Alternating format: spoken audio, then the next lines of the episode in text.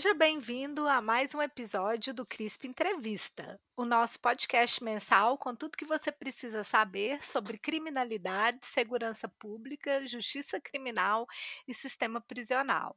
Meu nome é Ludmila Ribeiro e serei uma das entrevistadoras desta noite, junto com os meus colegas Valério Oliveira. Oi, Val. Oi, Ludi. Oi, Rocha. Oi, pessoal. E Rafael Rocha. Olá a todos Oi, Rafa. Todos. Olá. Hoje estamos aqui com a Úrsula Dias Pérez, professora do programa de mestrado em Mudança Social e Participação Política da Universidade de São Paulo. Úrsula, seja muito bem-vinda ao CRISP Entrevista.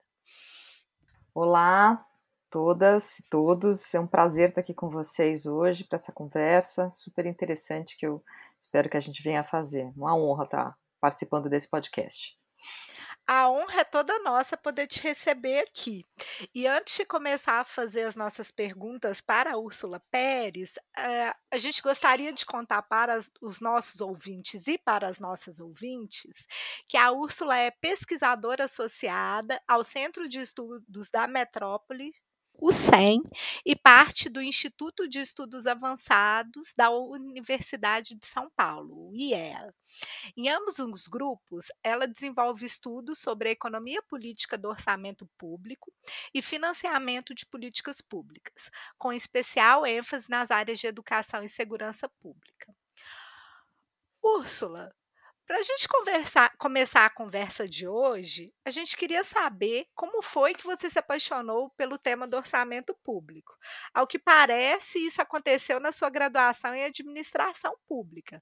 Mas a gente queria saber um pouco mais, porque geralmente as pessoas correm de disciplinas relacionadas ao orçamento. E você deu um grande abraço nesse tema, ainda bem para nossa sorte. Então, conta um pouquinho para a gente como foi esse encontro.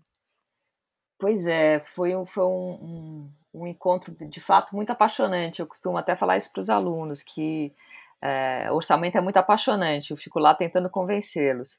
Na graduação, eu, eu comecei muito cedo a fazer um, um estágio, é, tendo a disciplina de orçamento, e a fazer um estágio na Secretaria de Planejamento do Estado de São Paulo. E a Secretaria de Planejamento cuidava do orçamento, é, nesse, nesse departamento que eu estava, cuidava do orçamento das áreas sociais é, educação, saúde, trabalho e renda e outras. E isso, gente, faz muito tempo, era um tempo ainda que as pessoas não tinham um computador pessoal cada uma, né? Tinha um computador tela verde no departamento e tal. E eu fiquei bem num período em que a gente estava trabalhando a elaboração da proposta e depois de mandar e aprovar, eu acompanhei o começo do ano, logo no comecinho do ano, chegar já aos primeiros pedidos de remanejamento de orçamento, de mudança. E eu lembro que aquilo me inquietou muito. Falei assim, mas como é que é isso? A gente trabalhou orçamento, né? Estudei orçamento, a lei orçamentária que aprova tudo aquilo que precisa ser feito, receitas e despesas é, do ano. E aí mal aprovou em dezembro, a gente já está em janeiro refazendo o orçamento. E aí a, a, diretora da época me contou, olha, é isso mesmo, Ursula, na verdade tem que refazer, porque a gente tem uma inflação muito alta, então todo dia muda, e na verdade o pessoal faz o planejamento depois não é bem aquilo, então a gente passa o ano inteiro refazendo. Aí eu falei, não é possível que a gente passa o ano inteiro refazendo o orçamento que, que fez, então para que faz? Enfim, aquilo me inquietou, e eu sempre gostei muito de políticas públicas, estava ali no curso estudando isso, querendo entender políticas públicas, mas a, a, essa questão de, do orçamento, do fazer e refazer o ano inteiro, me inquietou demais e eu resolvi estudar isso. Falei, não, eu quero entender por que, que faz e refaz. É, isso ainda era nos 90, antes do, do Plano Real. É, depois é, eu, eu, eu, fui, comecei a estudar então em 92, 93, e eu, terminando a graduação, é, já direto fui para o mestrado em economia, porque eu queria continuar estudando orçamento, e eu resolvi estudar o orçamento do próprio estado de São Paulo para entender essa questão e fui me aprofundando e comecei a trabalhar com, saí da Secretaria de Planejamento, fui trabalhar na Secretaria de, de Fazenda logo depois, né? E, e fui me, me, envolvendo com orçamento de um ponto que, quando eu vi, eu já estava há anos trabalhando com orçamento e tinha tentado entender o que, que acontecia nesse processo. E fui escarafunchando essa questão de orçamento, fui me ligando a isso é, por essa motivação inicial. Claro que depois do Plano Real muita coisa mudou, mas o orçamento continuou sendo um processo de, de elaboração e mudança na implementação, porque por trás disso tudo estava uma disputa política que foi o que mais me interessou, né, entender o processo orçamentário, quais são as disputas políticas em torno do fundo público.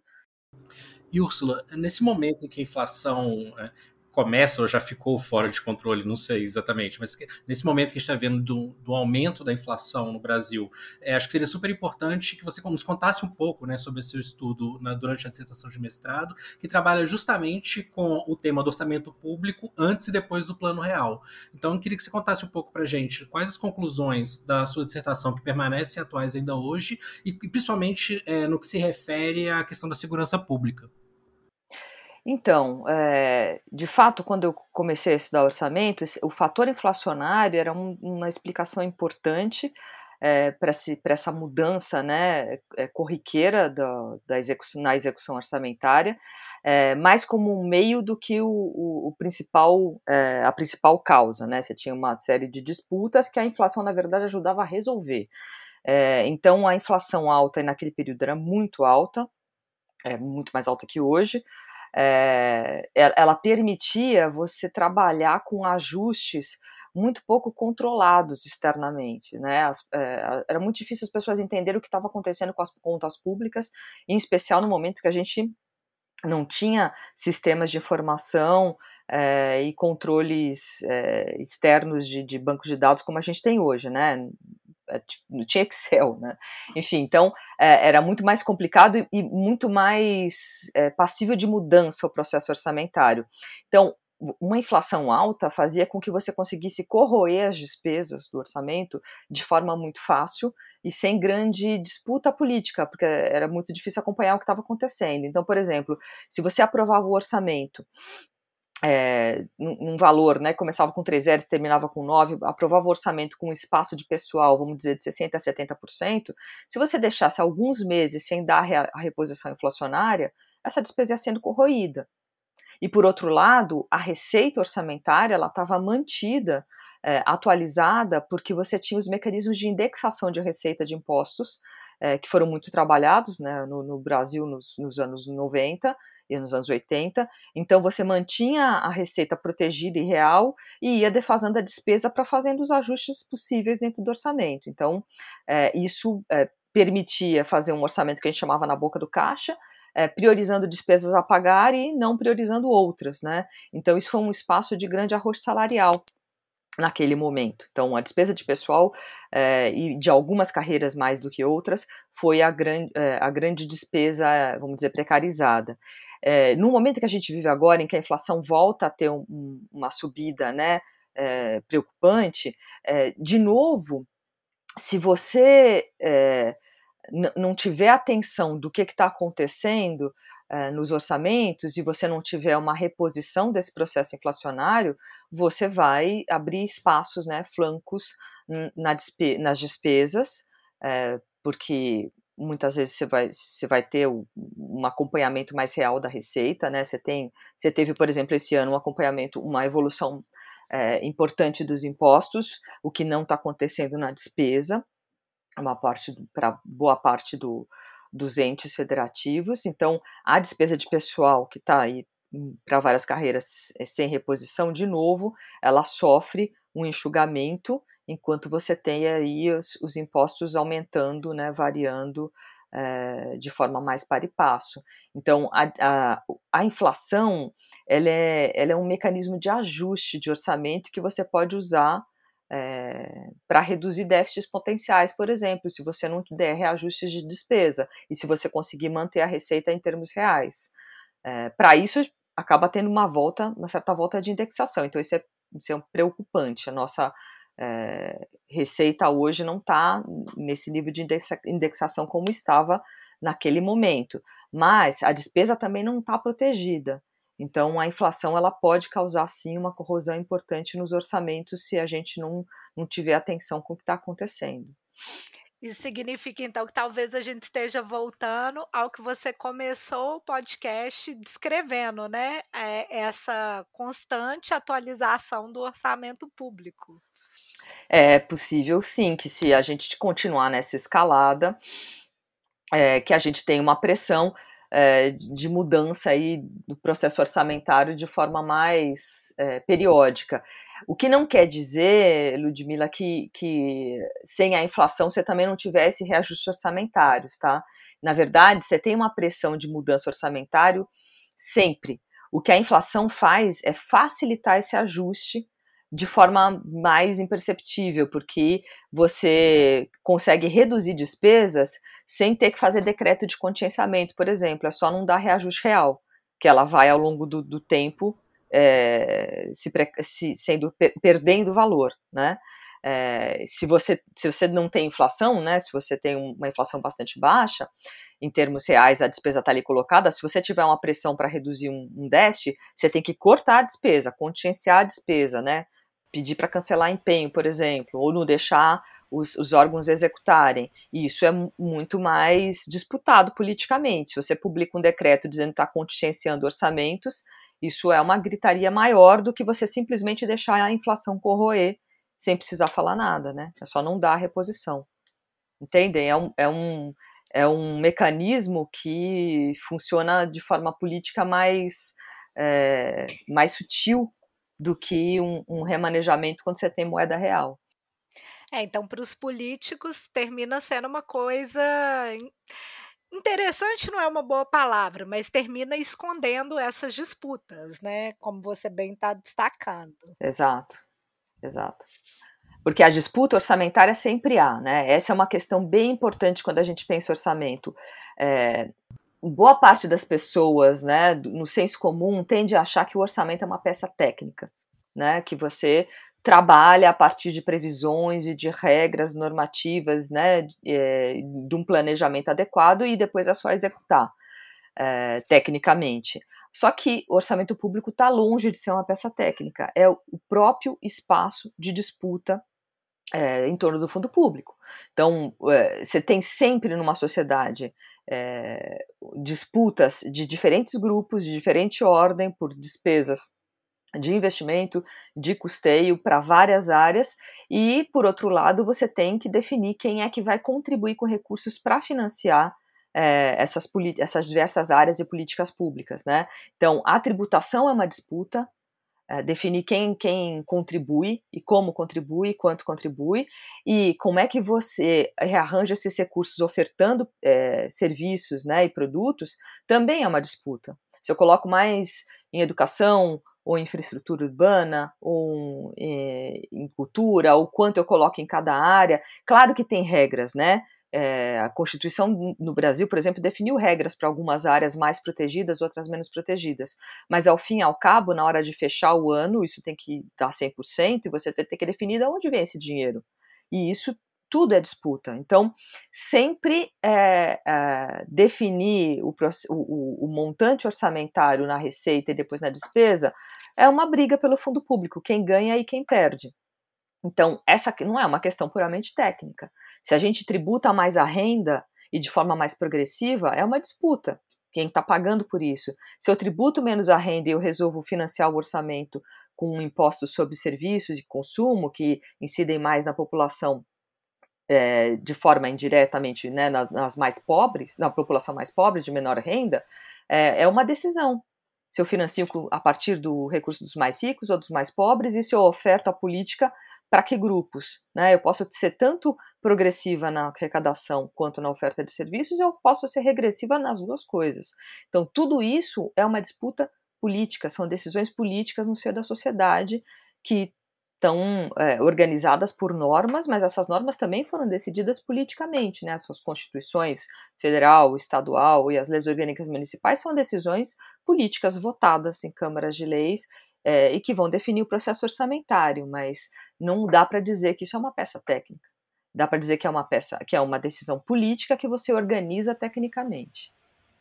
Bom, e pensando, falando um pouco de uma dessas áreas mais protegidas, que é a educação, e considerando que eu sou a representante aqui da educação por ser professora da Faculdade de Educação aqui da UFMG, a gente uhum. ficou muito interessado em saber sobre a sua tese de doutorado, em que você aborda o arranjo institucional do financiamento do ensino fundamental no Brasil.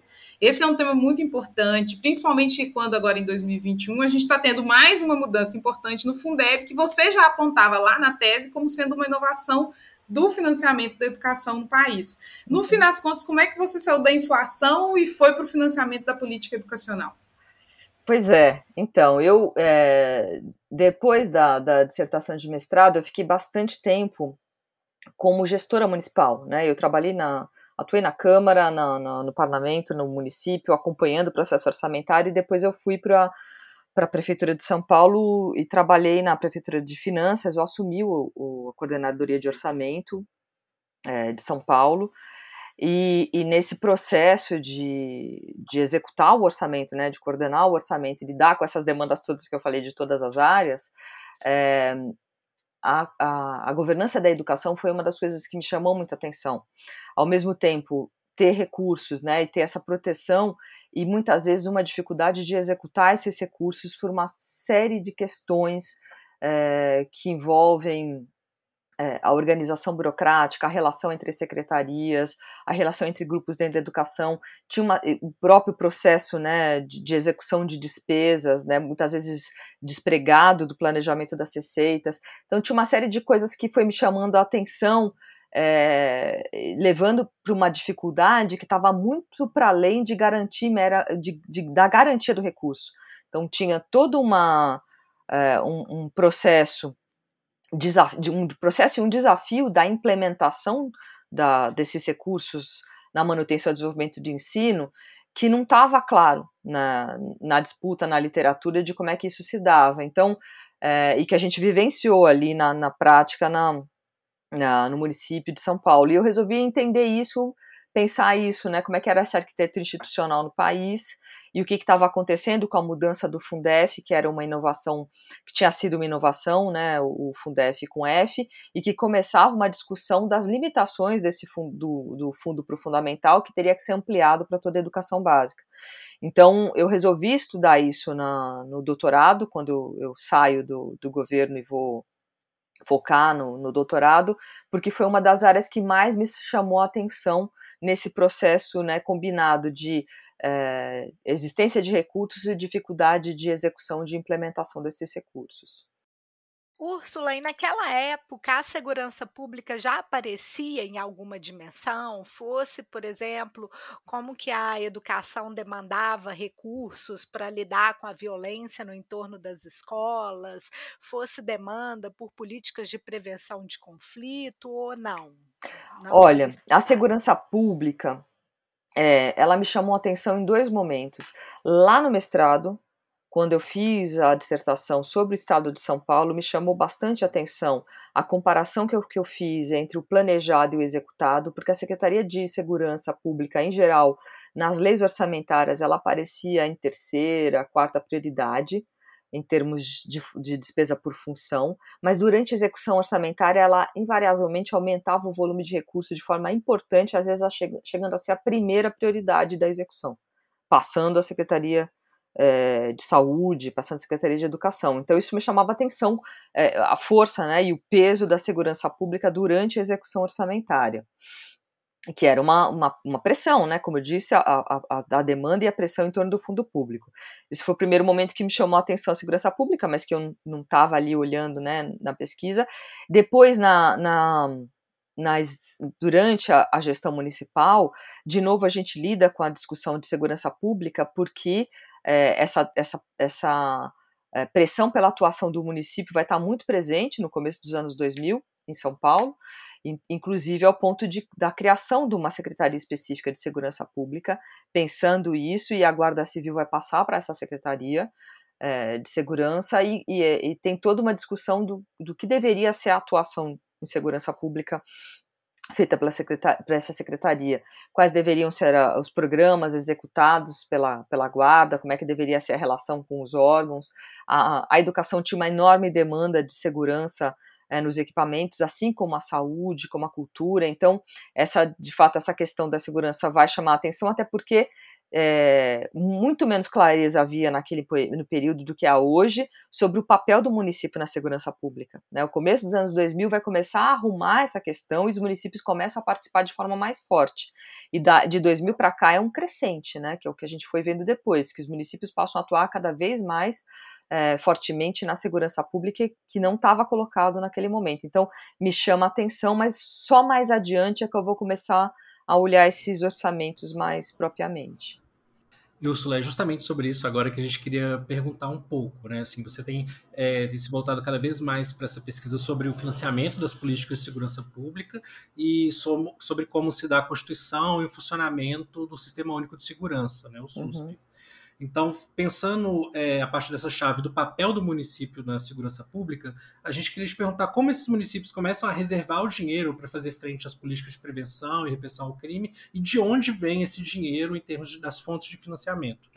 Então, é, a gente, essa, essa pesquisa né, da segurança pública começa numa parceria com, com o pessoal do Fórum Brasileiro de Segurança Pública, que é, já tem já não me lembro quanto, mas tem mais de uma década já que a gente vem trabalhando junto nessa questão, é, e começa com essa, essa, essa busca do fórum de tentar entender quem é que estava financiando e como é que os municípios estavam entrando nesse financiamento.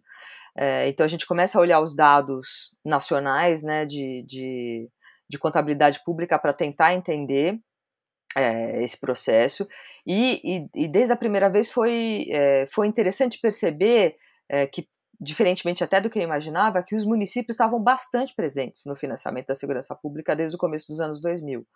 É, e é, mais do que municípios de forma qualquer, né, que a gente pode estar associando às capitais, né, ou aos grandes municípios, o que a gente percebeu é que municípios de diferentes portes estavam atuando na segurança pública. Municípios de pequeno porte atuando na segurança pública, municípios de médio porte, de grande porte, e todos eles num crescente ao longo dos anos. Então, é, municípios que tinham guarda civil ou que não tinham guarda civil, todos eles atuando. E o, o que o, o, como é que eles estavam financiando? De, das formas mais diversas, Rafael. Alguns municípios começam essa atuação né, é, em, em, parcerias com governos do estado, uma forma de complementação de, de de recursos né, para as polícias militares e civil do estado para fazer uma atuação mais específica no seu município, que em São Paulo a gente costuma chamar de operação delegada, mas tem outros nomes também.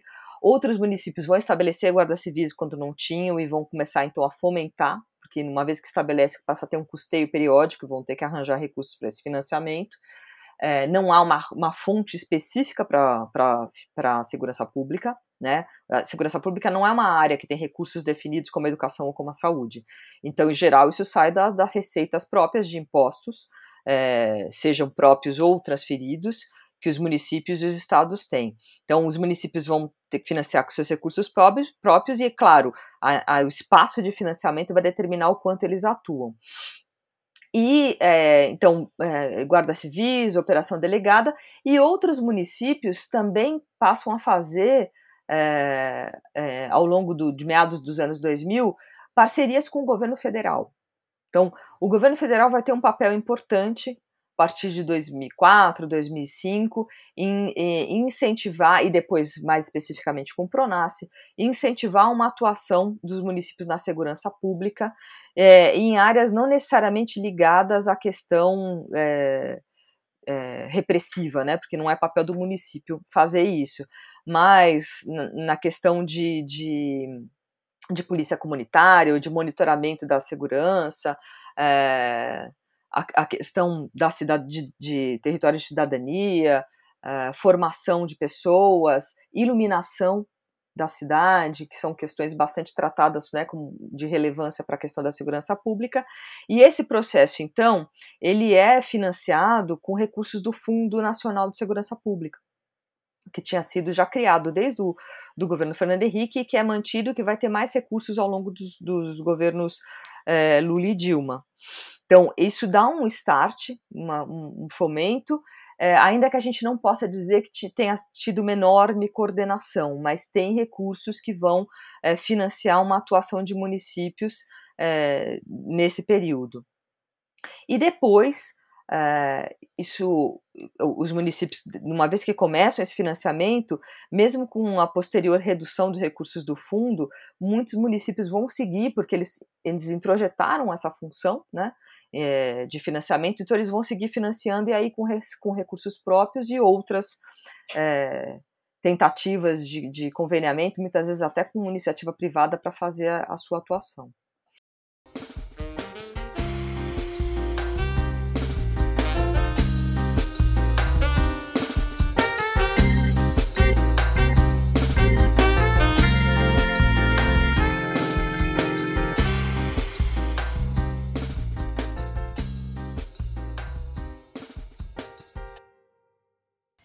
As despesas municipais hoje, elas é, ainda são, na sua maioria, destinadas às guardas ou já tem um equilíbrio, assim, entre outras áreas de intervenção ou de aplicação do recurso da, do município na segurança? Olha, então, isso, isso varia para é, a depender do município, dependendo do porte. Quanto maior o porte municipal, maior a, a probabilidade dele ter guarda municipal e dessa guarda ficar com boa parte dos recursos, porque é, como você tem a estrutura de pessoal, você vai ter que manter essa guarda, né? Então tem todo o custeio uhum. dessa guarda que vai se fazer presente. É, municípios de menor porte, muitas vezes não tem a guarda municipal e a principal, eh, uma das principais despesas vai ser esse financiamento combinado aí com, com as polícias de estado ou alguma outro tipo de atuação é, de prevenção, ok? Mas eu não, não, sei, não, não sei se eu consigo, se a gente consegue elencar claramente essas opções, porque há, há uma dificuldade apenas olhando nas classificações orçamentárias de saber exatamente o que está ali dentro de cada um dos, dos municípios que tem essa função. Essa é uma das limitações que a gente tem ainda é, no tipo de prestação de contas dos municípios. Você consegue ver a categoria econômica que eles estão usando, se é custeio capital, é, e a função e a existência da função e as subfunções, mas não exatamente uh, uma comparação programática entre, entre municípios. Mas eu queria dar um exemplo interessante sobre o município de São Paulo, que, claro, é, é difícil de comparar, porque é um município que tem um volume de recurso de, de na área de segurança que muitas vezes compara com governos estaduais.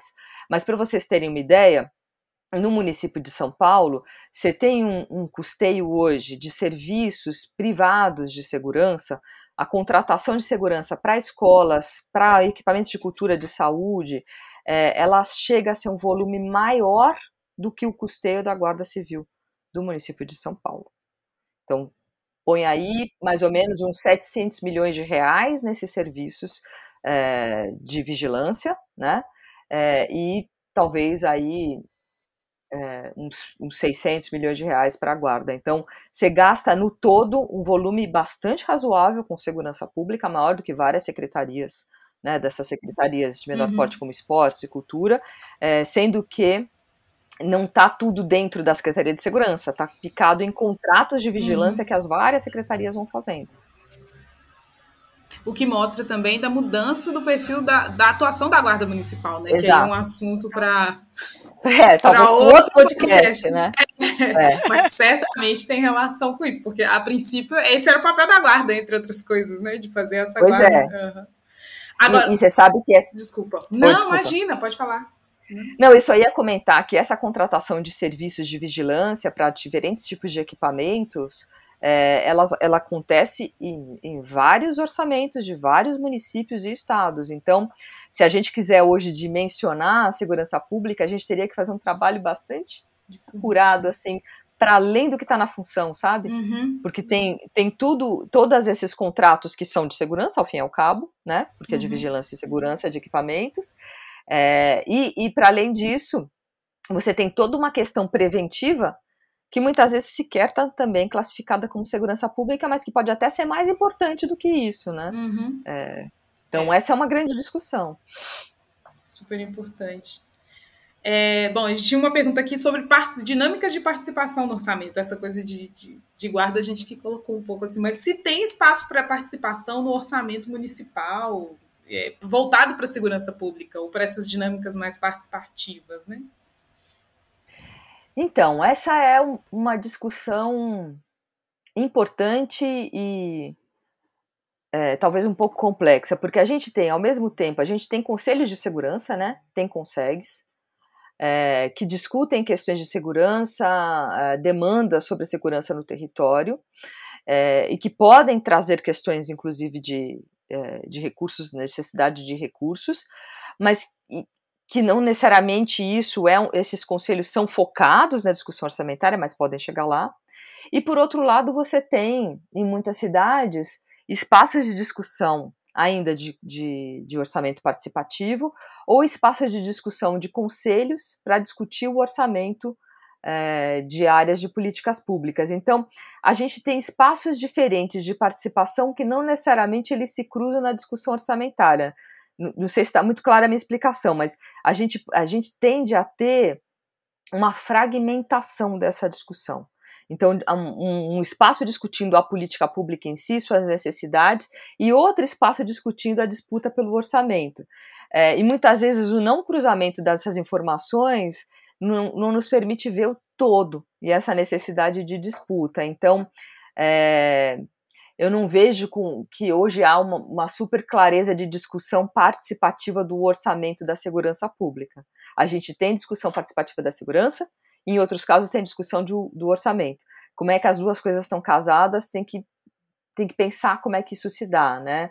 No município de São Paulo, por exemplo, eu vejo que nos momentos de discussão do orçamento, no começo dos governos, quando tem a discussão do programa de metas, né, que São Paulo tem, há uma discussão que aparece também de segurança, que vai buscar metas para segurança, é, e também nas audiências públicas de orçamento essa, essa discussão aparece, mas nos, consegues, nos, nos conselhos de segurança propriamente não é uma obrigatoriedade que vai se discutir orçamento, entende?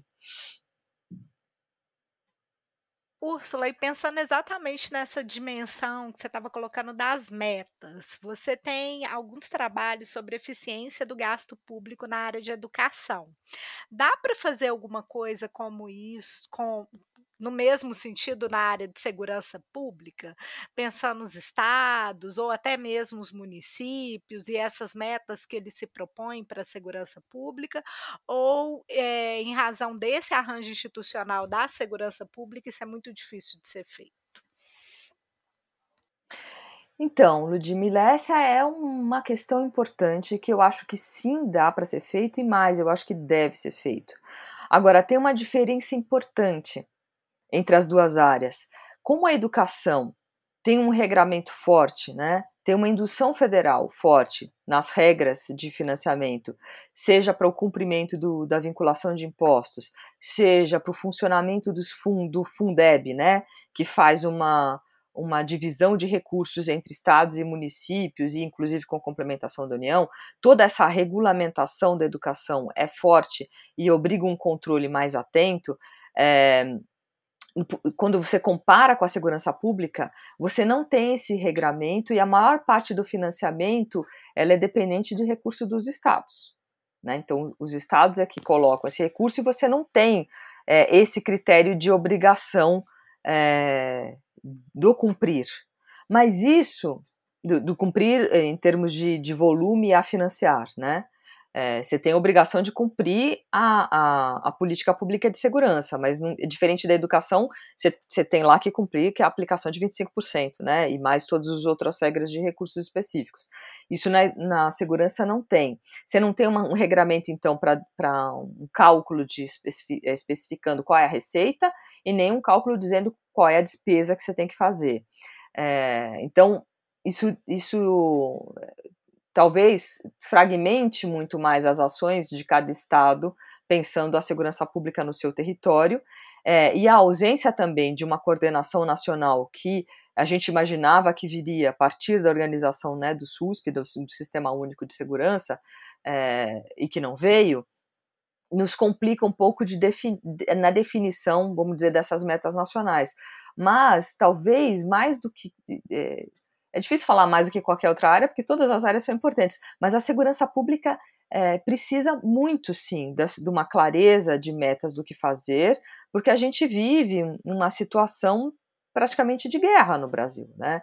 Os índices de homicídio, o índice de estupro, qualquer índice que vocês que vocês sabem melhor do que eu, que a gente olhe, é, é um descalabro, né, nos territórios brasileiros. Então, como é que a gente não consegue pensar uma ação coordenada é, nos vários territórios para reduzir esses índices e com, com metas de redução e com indicadores de controle? A gente já tem os indicadores, já vão, vêm sendo trabalhados, né? O Fórum tem um papel super importante nisso, assim como o Sou da Paz e várias outras organizações. É, a gente definiu um, um, sistema único que trouxe mais financiamento até para a União a partir de loterias que entram agora com um fundo específico da União, é, mas esse regramento e essa definição conjugada entre os entes não está feito. Isso precisa ser feito e definir como é que a gente faz uma governança, então, das três esferas para atuação conjunta. É, esclarecer isso, esclarecer até melhor qual é o papel dos municípios nisso, que eles vêm atuando, vêm colocando recurso próprio, muitas vezes com muito esforço, porque tem disputa com outras áreas, né? Sempre que você põe num canto, você não está pondo no outro. É, e a sensação que muitas vezes a gente tem é a gente está gastando, mas não está vendo a, entrega disso. Não é pouco recurso que se gasta em segurança. Né? A gente gasta mais do que 1,5% do PIB com segurança. Então, é, de fato, é mais do que hora da gente definir essas metas e controlar essas entregas.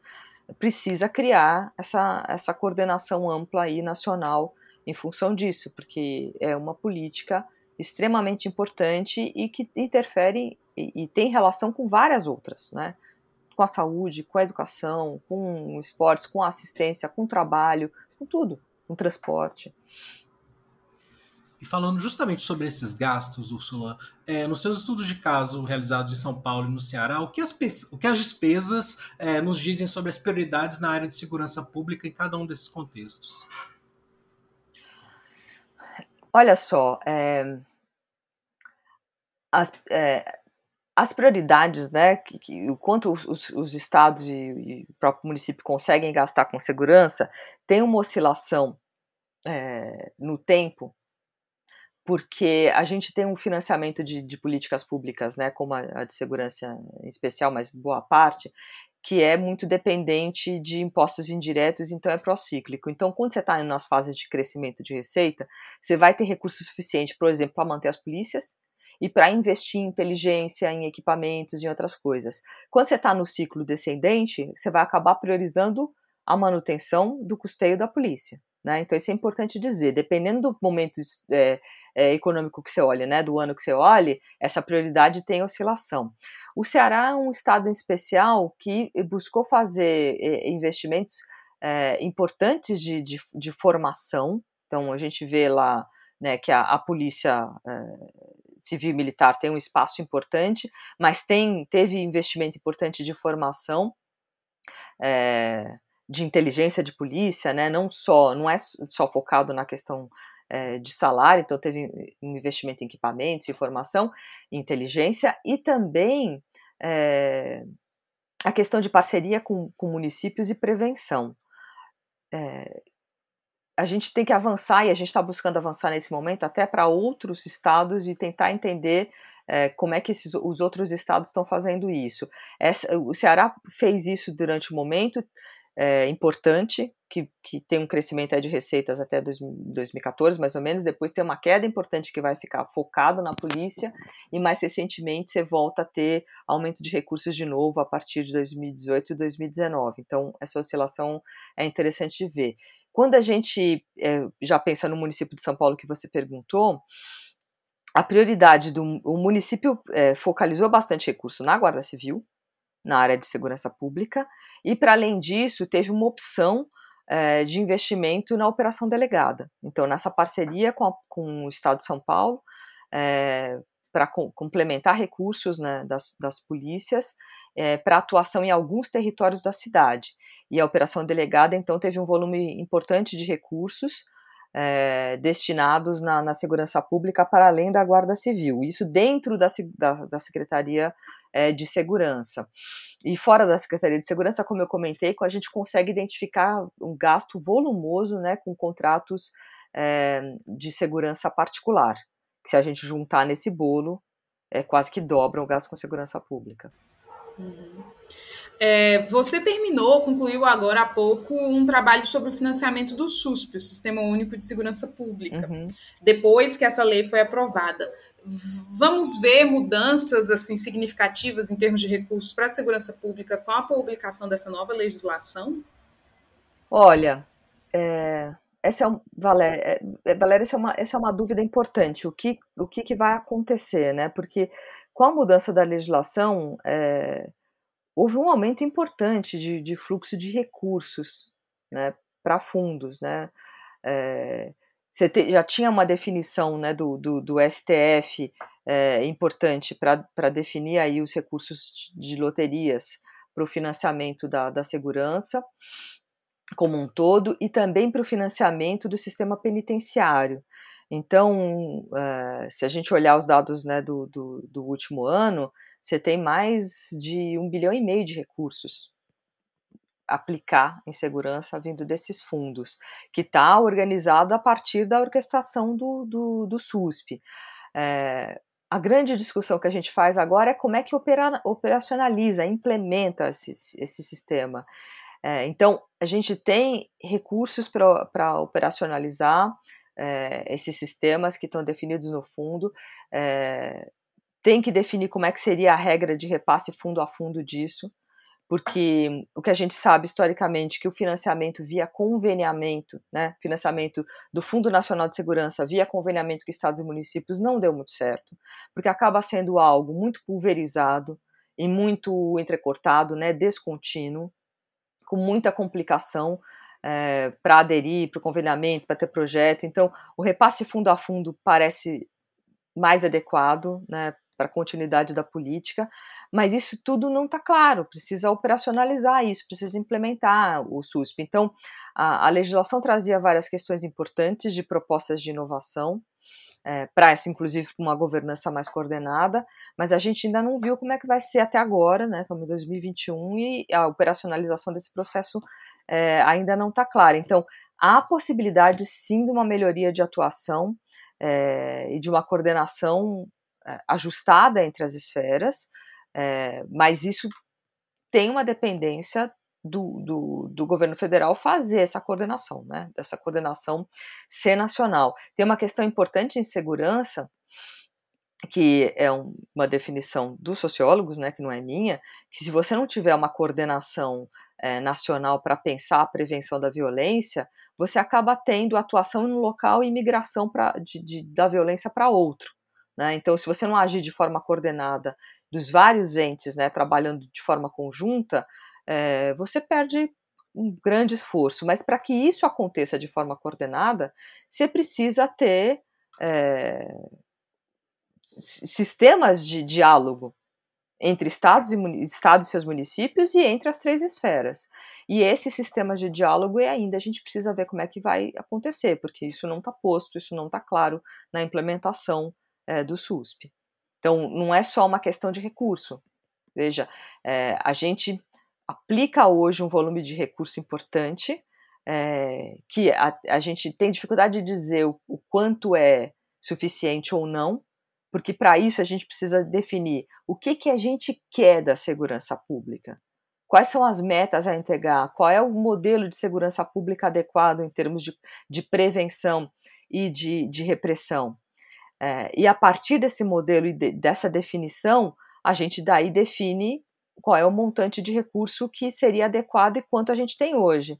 Um, um problema de só trabalhar é, com incrementalismo nesse caso, é, é ter a sensação sempre que a gente precisa ir correndo atrás de mais recurso né, para financiar o sistema, é, e sem saber o quanto que é suficiente, porque a gente não tem clareza do que, que a gente tem que fazer. Então, eu acho que tem um problema grande aqui nessa nossa discussão, que é o, quais são os modelos né, de políticas adequados a serem feitos e o quanto essa operação depende de uma atuação do Estado em conjunto com os municípios e com a União. Se isso não tiver claro, tal, talvez a gente nunca feche um modelo de financiamento adequado, porque sempre vai parecer insuficiente. Úrsula, e é exatamente sobre isso que eu queria te perguntar. Pensando nessas mudanças introduzidas pelo SUSP, pensando que historicamente o modelo de segurança pública no Brasil é um modelo super reativo, que coloca muita ênfase nas polícias e na prisão, há espaço, na sua opinião, para para a gente inovar, inovar e também incorporando de forma mais criativa essas pautas relacionadas à violência de gênero, à violência racial, ou é, a lei do SUSP não permite inferir nada sobre processos de inovação? Não, é, enfim, eu não estou pensando aqui normativamente na, na letra da lei, tá? Mas eu acredito que sim, que há esse espaço e isso é uma necessidade. É,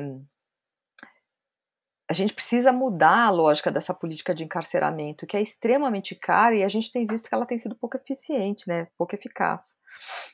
Então, é, pensar no modelo muito mais preventivo, e um modelo preventivo tem que dialogar com a pauta de gênero e com a pauta racial, é, porque a gente tem que mudar essa lógica do que está tá sendo feito hoje, é, e, e, isso, nesse diálogo de coordenação nacional, talvez deva ser uma das prioridades. Né?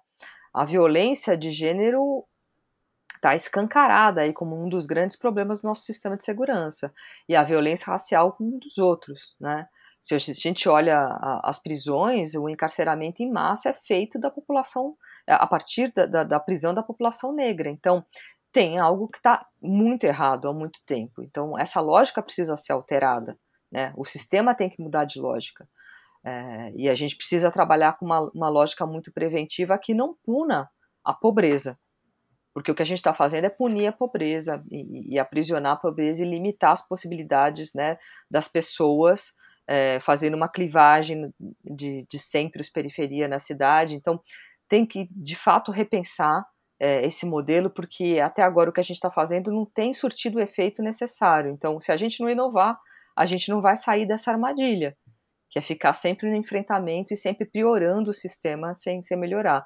Os casos né, de inovação que a gente vê que, que conseguiram ter resultados melhores, é, não vou ficar aqui citando nomes de municípios e estados, mas a gente sabe que tem alguns casos de inovação que conseguiram melhoria, são justamente aqueles que saíram da, um pouco fora dessa regra né, de, do foco no enfrentamento para um foco mais na inteligência e prevenção. Então é isso que a gente tem que buscar trabalhar, né? Só que de forma coordenada, porque é, é super interessante ter casos de, de, de, boas práticas.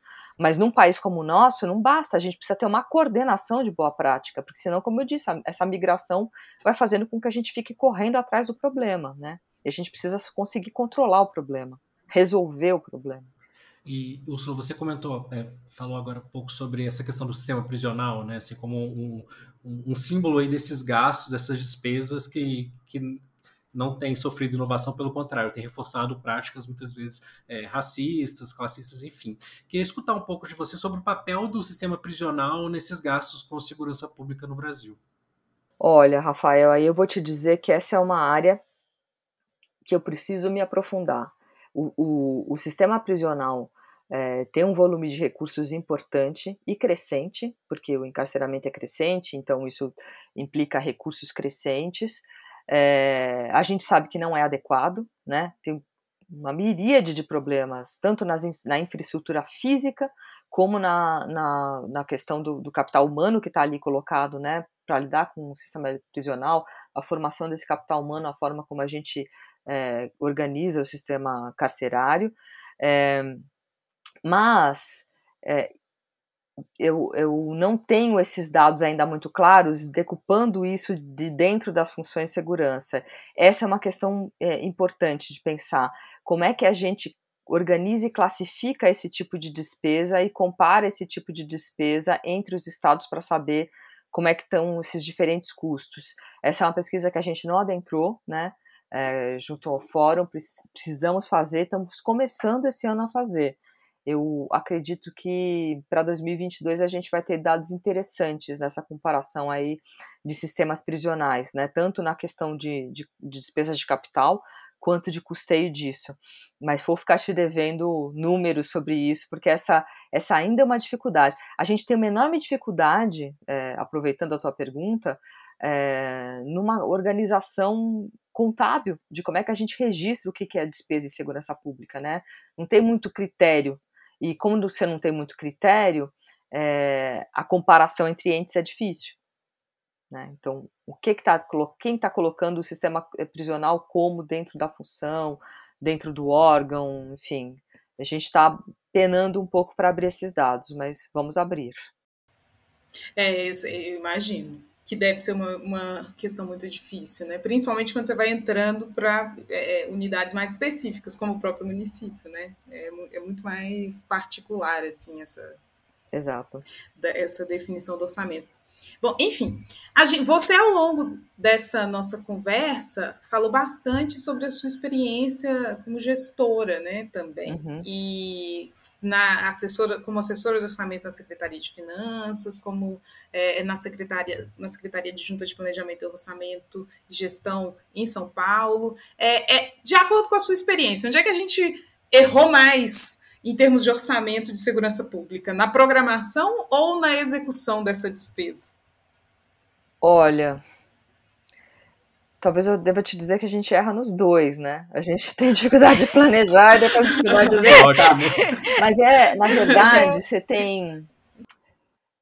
Eu vou voltar na, naquela, naquela questão que eu já falei um pouco antes. Quando você tem dificuldade de definir aquilo que você vai fazer, você acaba se pautando pelo passado. E aí você pega o passado e projeta para o futuro, esperando que ele no futuro dê certo, sabendo que já no passado não deu. Então, uma das coisas mais loucas que você faz no processo orçamentário é repetir o passado buscando que ele mude o futuro, né?